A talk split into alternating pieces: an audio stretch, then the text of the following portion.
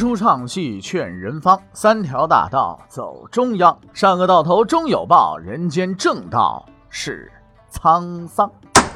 给您续上一杯茶，我慢慢的说，您细细的品。听大禹，话说明朝，除了咱们广播直播以外啊，我们还在喜马拉雅独家网络发布。各位呢，可以登录喜马拉雅手机和电脑客户端，搜索“大禹茶馆”，选择收听。上期节目咱们说到哪儿啊？咱们说到才子佳人神童命运坎坷，受命编书，谢晋重担在肩。朱棣为什么要找谢晋来编书呢？很大原因就在于他判断出来谢晋就是那个能胜任永乐大典主编工作的人。于是呢，在永乐元年，也就是公元的一四零三年，朱棣郑重的就把这个可以光耀史册，当然了，也可以累死人的工作就交给谢晋了。他的要求是什么呢？要求是。凡书记以来，经史子集百家之言，至于我天文地质阴阳一部僧道记忆之言，被集成一书，无厌浩繁。你看多么豪壮的话语和愿望呢？不过呀，咱们大家也别小看修书这件事儿。可能有朋友说了，不就是把这个从古到今的书集成集子吗？哎。现在你从网上说我要集个集子，你搜啊，这个经史子集各部人都给你分好了，完了之后就归了包堆做好就完事儿了，不是这样。在信息并不发达的当时啊，书籍即使出版之后也是很容易失传的。哎，因为什么？因为当年也没有说出版了之后，呃，弄一本放图书馆去，哎，没有这种习惯啊。小说之类的书呢，很多人看。但是某些经史子集之类的这个专门的大部头的学术书籍啊，啊，这玩意儿相对来说很少有人问津啊。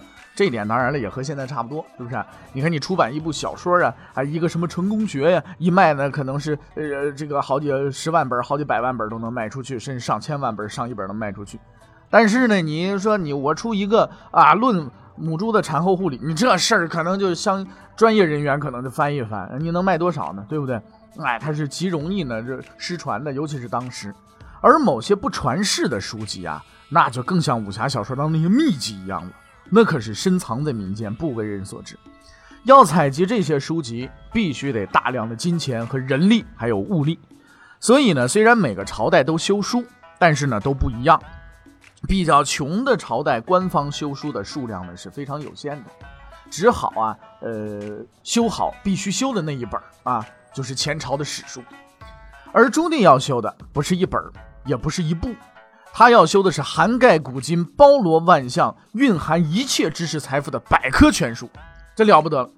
这不仅仅是文化，这是包括经济在内的综合实力的体现，这是一个国家自信和强大的象征。大典之外，可就再无他书了，因为他穷极了所有的书籍。所以我们可以想到，当朱棣把这项工作交给谢晋的时候，他是把希望和重担一起赋予了这个当时年仅四十三岁的人呢。啊，我们可以说是个年轻人啊。可是让人啼笑皆非的是呢，在朱棣看来无比重要的事情，在谢晋那儿成了，哎呀，洒洒水的小意思，一般任务。其实谢晋呐。在这件事情上，并没有表现出政治敏锐性。他天真的认为，这不过就是皇帝一时兴起，想编本书玩玩。于是，在永乐这个二年，就是公元一四零四年十一月，他就向皇帝呈送了初稿，名字叫什么？叫《文献大成》。应该说，这套初稿啊，也是花费了谢晋很多心血的。但是他没料到，自己这番心血换来的呢，是朱棣的一顿臭骂。谢晋如此之快完成任务，倒是让朱棣十分高兴。可是当他看到谢晋送上来的书的时候，才明白这书呆子根本就没理领会这个领导的意图啊！这不是胡扯吗？于是他狠狠地斥责了谢晋一顿，然后呢，就摆出了这个相当大的一个阵势啊！这个阵势实在是太大了，完全体现了明朝当时的综合国力啊！首先，朱棣派了五个翰林学士担任总裁。当然，这个总裁官不是咱们今天那个所谓的公司里那总裁啊，不是那个。此五人呢，以王景为首，那都是饱学之士，并且另派二十名翰林院官员为副总裁。这二十个人呢，也都是著名的学者。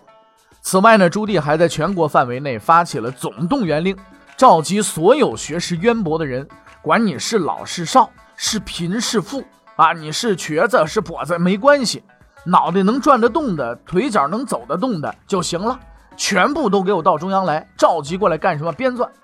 大概相当于咱们今天这个编辑啊这么一个工作啊，但是这个编辑部实在是太大了，这还没完呢。朱棣啊拿出了拼命的架势，一定要做到精益求精。他还在全国各个州县寻找有某种特定能力的人，但是这种能力并不是学问，那他找的是什么人呢？哎，字儿写的好看的人。由于当时啊是修一部全书，所以呢要采集大量的书籍和资料。这些个资料找来之后呢，是需要找人去进行誊抄的。哎，这也情有可原啊，因为啊当时并没有说咱们现在什么激光照排、电脑排版，没有这些技术。在编纂过程当中呢，只能是找人用手来写了。那既然是大明帝国编的书，自然得体面呢。那书籍的字迹当然就得漂亮，得清晰了啊！你说这个真格的了，找一个那字儿写的跟瞎爬的爬出来的似的，是吧？咱们现代人其实很多人已经丧失了写字的能力了，嗯，每天只会在电脑面前打字儿啊，手机打字儿，是不是？你让咱们这些人去抄书去？你别说朱棣看不惯了，我们自己都觉得丢人，对不对？那年头那样写一手烂字儿，你都不好意思和人打招呼啊。这个事儿呢，我们当时上学的时候呢，也是老师曾经跟我们说，说这个字儿啊，就是人的第二张脸。哎，你这个字好看，往往呢，在没见到你这个人之前，那么人家就会给你留下一个非常好的印象。哎，字写的板正，写的漂亮，哎，或者写的是非常的有风格，当然不一定都是龙飞凤舞才叫好看啊。字写的非常的漂亮，哎，给人感觉你这个人也是一个非常有条理、头脑清晰的这么一个人啊。所以呢，这其实啊，呃，就是一个能力，是不是啊？那么咱们可以说，从朱棣的这些作为来看呢，这一次他这个编书行为，那真是名副其实的文化总动员。可以说，朱棣是集中了全国的精英知识分子来做这件事情。之前咱们曾经提到过，修书也能充分体现国家的经济实力。这是因为你要召集这么多知识分子来为你修书，你是不是得管人吃、管人住？你还得按月给人发工资。你不要以为知识分子读书人就心甘情愿的，哇，好，这个活千古一帝，这个千古的一件事，我这就不要钱我也干啊，义务劳动那不行，人家有老婆也有孩子，你得给人发工资啊。朱棣这个人呢，做事非常干脆，他雷厉风行的解决了问题。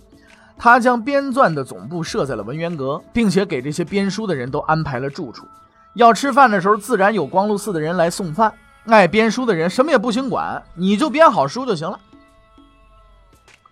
经过咱们这一番介绍，各位朋友们应该清楚了：没有钱，没有很大的财力在背后做支持，这书能修成吗？修不成。贫穷的王朝整天只能疲于奔命，一点国库收入拿来吃饭就不错了，哪有闲钱修书啊？盛世修书实非虚言呐。除了以上所说的这些人之外，朱棣啊还给谢晋派了一个帮手，和他共同主编此书啊。这个人呢说是帮手，实际上应该是监工，因为在此之前他只做过一次二把手。不巧的是，他那个一把手就是朱棣。这个监工是谁呢？哎，姚广孝。姚广孝，咱们知道，那不但是精于权谋啊，不要以为这个人只会使绊子，哎，使那些手段，这个人也是很有才的一个人。明朝初年，第一学者宋濂十分欣赏他的才华，而那个时候谢晋还穿开裆裤呢。你把这么一个重量级人物放在谢晋的身边，朱棣那个决心那是可想而知的了。在当朱棣以排山倒海之势摆出这样一副豪华阵容的时候，谢晋终于明白了，自己要做的这件事儿，不是嘻嘻哈哈差不多就得的事儿，那是一件多么宏大、多么光荣的事情。自己如果不能完成，或者完成不好，那不仅仅是丢官的问题呀！得了，什么也别说了，撸起袖子玩命干吧！在经过领导批示之后，谢晋同志终于啊端正了态度啊。沿着领导指示的方向开始前进了。事实证明，朱棣确实没看错人。这个谢晋呢，太有才了，充分发挥他的才学，合理的安排着各项工作，什么采购、辨析了、编写了、校对了，有条不紊的都在进行着。每次编写完一部分，他都得亲自的审阅，并且提出呢修改的意见。作为这支庞大知识分子队伍当中的佼佼者，他做得非常的出色。当这上千人的编纂队伍在他的手中有序运转，所修大典不断接近完成和完善的时候，谢晋终于实现了自己的人生价值和梦想。他不再是怀才不遇的书生了，而是国家的栋梁了。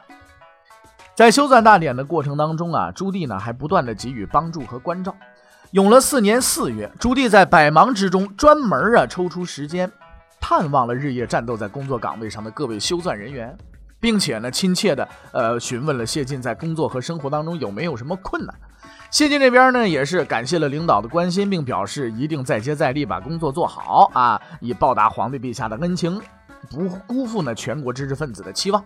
最后，他提出说，这个呃大典呢，这个经史部分呢，已经差不多都完成了，但是啊，这个子集部分呢，呃还有缺憾。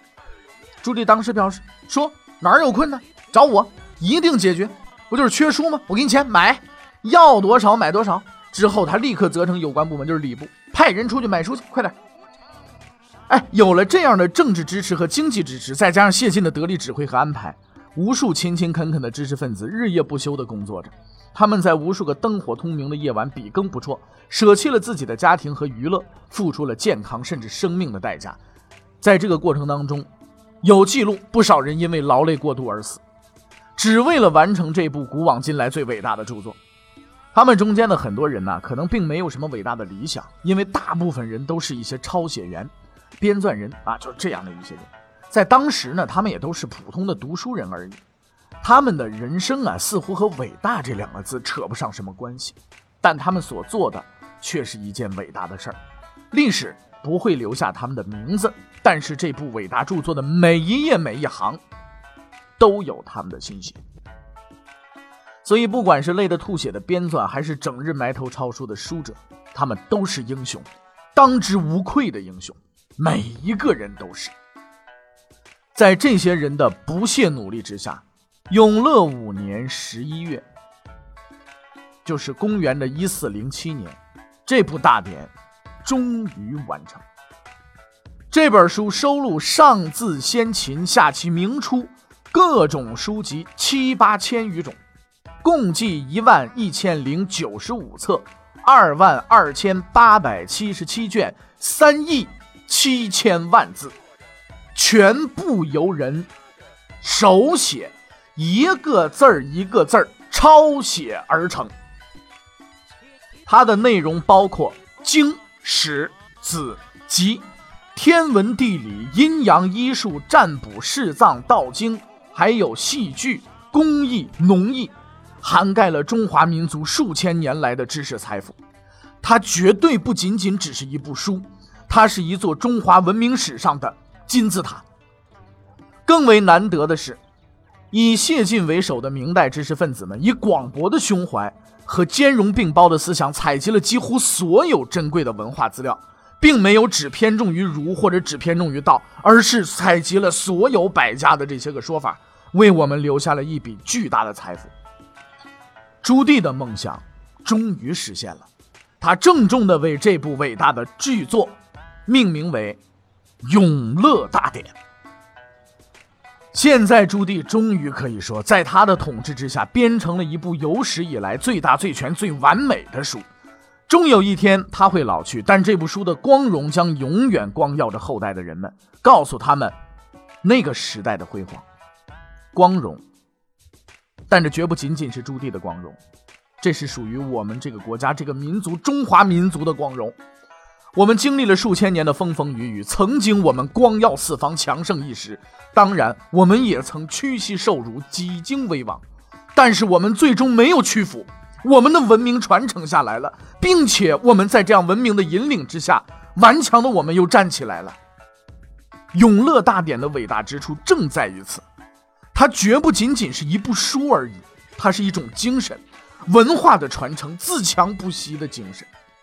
所以，我们一定要感谢这部书，因为如果没有它的诞生，很多古代典籍我们今天将永远看不到。如果要给这些书开个书单，恐怕会很长。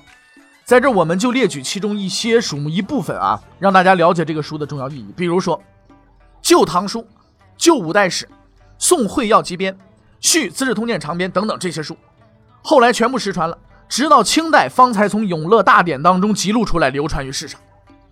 所以，我们说《永乐大典》是中国文化史上的一座金字塔。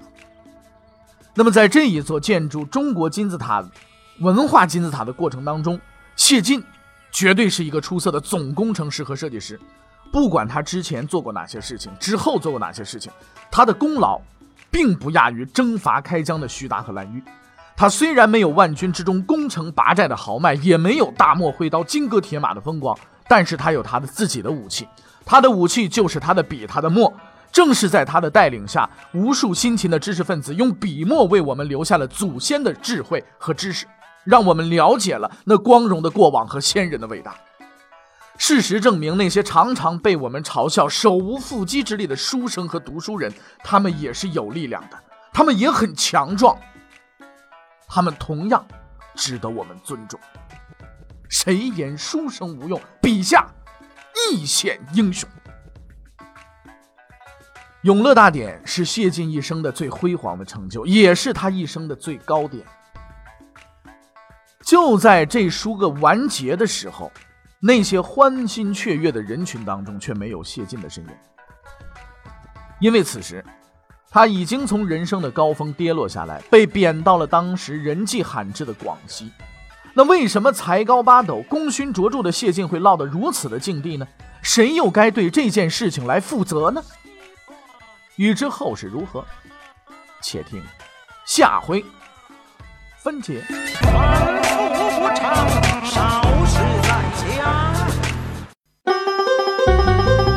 各位，你想跟大禹交流吗？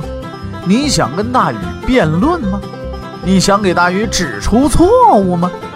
来微信吧，微信搜索订阅号“大宇茶馆”，哎，就能实现了。记住啊，宇是宇宙的宇。